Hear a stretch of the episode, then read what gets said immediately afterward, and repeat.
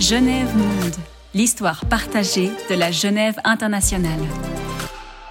Quand nous avons à traiter d'un sujet aussi rebattu que celui-là, je ne vois aucune manière de nous en tirer que d'imaginer qu'avant nous, personne n'en a parlé, et de ne demander qu'à nous-mêmes, à l'expérience d'une longue vie, ce que nous connaissons de l'angoisse, ce que fut notre angoisse particulière, celle que nous n'avons apprise de personne, qui nous a étreint le cœur dès que nous avons commencé à prendre conscience de ce qu'il y a de tragique dans le fait d'être un homme vivant, c'est-à-dire un condamné à mort bénéficie d'un sursis dont la durée lui est inconnue. Mais il se réduit d'année en année ce sursis. Et notre vie ressemble à cette peau de chagrin que le héros de Balzac regarde avec terreur se contracter jusqu'à n'être guère plus large qu'un écu dans sa main tremblante. L'angoisse est tellement consubstantielle à la condition humaine qu'elle se manifeste dès l'enfance et avec quelle cruauté. Si vous avez le don de repasser par tous les chemins de votre vie depuis le commencement, si l'enfant que vous avez été vous demeure familier, vous vous rappelez jusqu'à les ressentir encore, jusqu'à les revivre, ces premières épouvantes dans la chambre sans veilleuse. Vous entendez encore ces pas lents et pesants dans l'escalier. Vous cachez encore votre tête sous le drap. Vous sentez ces larmes brûlantes sur vos joues lorsque, depuis votre couche de pensionnaire, vous regardiez la flamme du gaz dessiner des ombres vacillantes sur le mur du dortoir. Peut-être avez-vous été, vous aussi, un petit garçon un peu brimé, qui se sentait moins vigoureux que les autres dans la cour pleine de cris et de disputes. Peut-être avez-vous frémi à la pensée d'être appelé au tableau par un professeur méprisant et habile à faire de vous, aux yeux de la classe, un enfant ridicule et idiot. Peut-être enfin y avait-il aussi, dans la maison de vos parents, la chambre où quelqu'un était mort, peu d'années ou peu de mois auparavant, et dont les volets demeuraient à jamais clos sur un mystère horrible.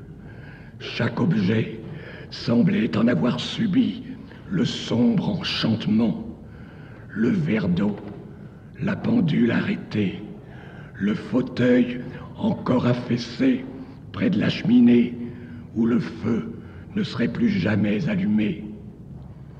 Oui, chez beaucoup d'enfants, l'angoisse est un état secret, permanent, qui exige, pour ne pas aller jusqu'à la folie, cette tendresse sans limite dont sa mère le baigne et le caresse à tous les instants du jour, et même au sein de la grande terreur nocturne, lorsque tout à coup nous sentions sur notre front la main chérie et se souffle dans nos cheveux, et qu'une voix doucement grondeuse murmurait Qu'y a-t-il, petit sot?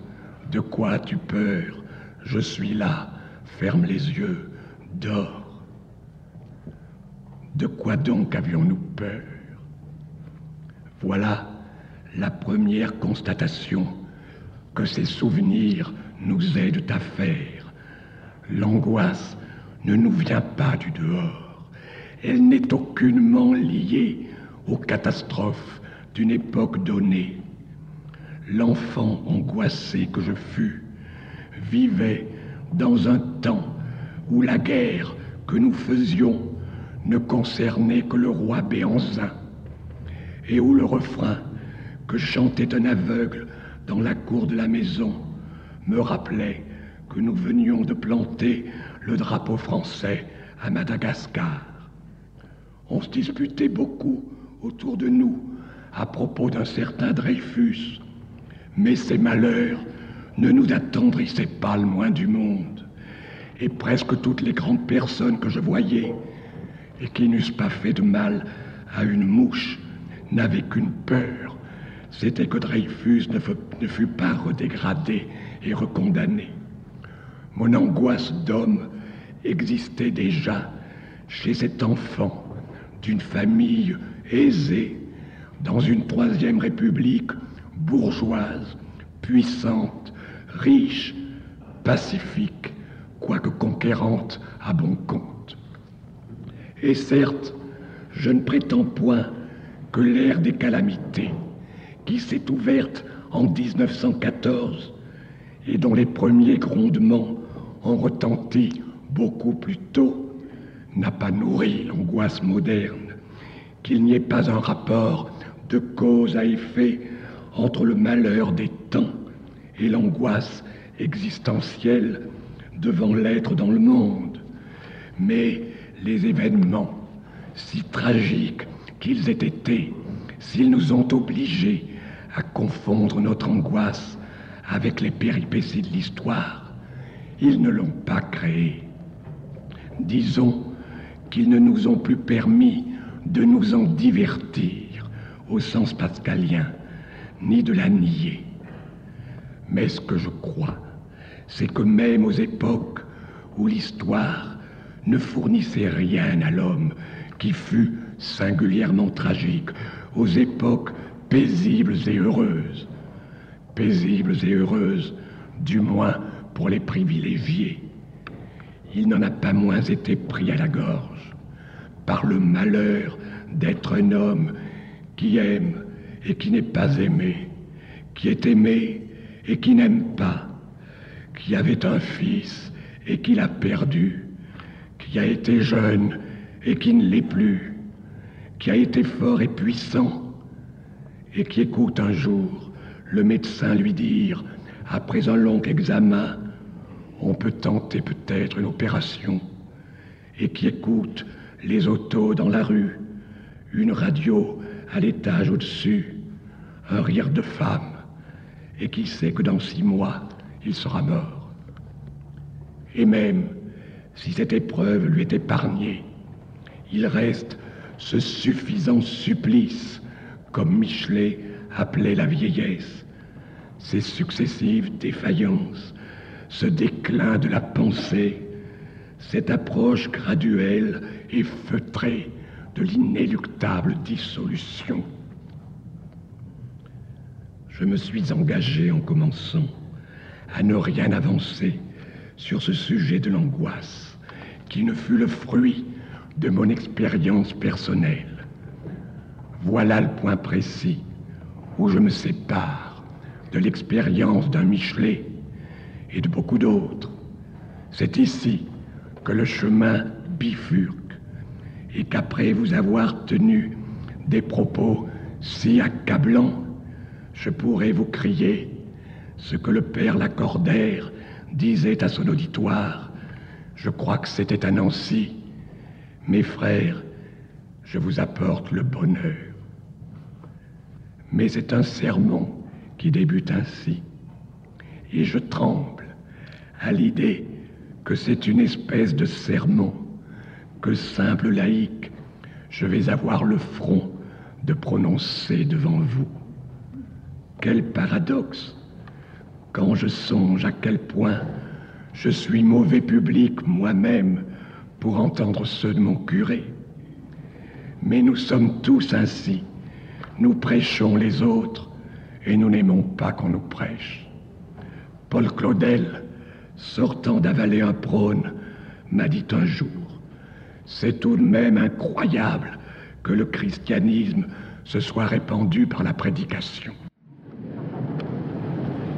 Mais lui-même, Mais lui-même, qu'a-t-il fait d'autre toute sa vie Le cher et grand Claudel, que de répandre la parole de Dieu? Et qu'avons-nous d'autre à faire en ce monde, tous tant que nous sommes, si nous sommes du Christ?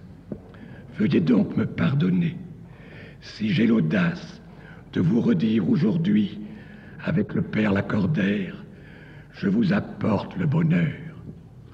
Je sais bien qu'un grand nombre de mes auditeurs ce soir ne sont pas des chrétiens, mais même ceux-là n'attendent de moi rien d'autre, j'en suis assuré, qu'une parole chrétienne. Je les étonnerai, je les scandaliserai si pour des raisons de convenance je me dérobais devant l'expression de ce qui demeure à mes yeux le seul bonheur, le seul qui ne m'est jamais déçu, le seul qui ne m'est jamais trompé. Je vous apporte le bonheur, l'espèce de bonheur qu'un chrétien commence à découvrir à mon âge.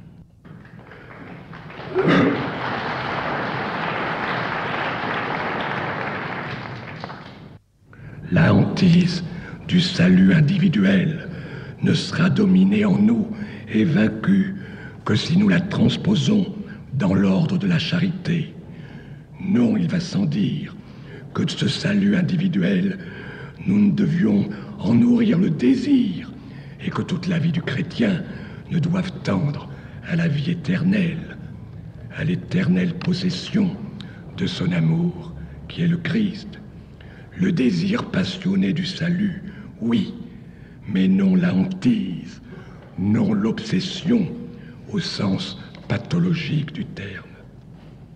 Durant notre jeunesse, nous fûmes nombreux à nous enchanter de la parole que Pascal prête au Christ. Je pensais à toi dans mon agonie. J'ai versé telle goutte de sang pour toi. Oserais-je avouer qu'elle m'enchante moins aujourd'hui, parce que je discerne dans ce désir de la goutte de sang versée pour nous en particulier le contentement de la créature qui se résigne à la, réprobation à la fois temporelle et éternelle de la plus grande part de l'espèce humaine et que ne tourmente pas la pensée d'être mise à part avec le petit troupeau des élus. L'angoisse transmuée en charité, l'angoisse des autres, nous délivre de l'épouvante ressentie par tant d'âmes chrétiennes devant le mystère de la prédestination. Et elle nous, et elle nous libère de l'obsession du salut personnel, non dans ce qu'il a de nécessaire, mais dans ce qu'il a de morbide. Notre angoisse ne nous concerne plus seule.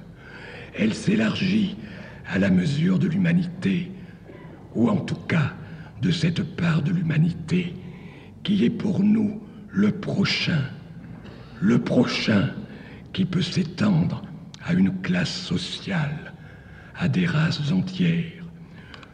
Pour un prêtre ouvrier, pour l'un de vos pasteurs d'une paroisse pauvre, le prochain, c'est toute la classe ouvrière, comme c'était pour nous toute la race juive au temps de la persécution nazie. Et je sais personnellement, en ce moment même où je vous parle, jusqu'où peut aller l'attachement et l'amour que nous inspire une race persécutée. Pour certains de nos contemporains, l'enfer, c'est les autres. Mais pour nous, les autres, c'est le Christ. Comment nier que l'espérance chrétienne, que l'espérance humaine, veux-je dire, telle qu'elle se manifestait en France en 1789, puis au début de l'ère industrielle, a subi et continue de subir depuis 1914 et à mesure que nous avançons dans l'ère atomique, les démentis les plus sanglants.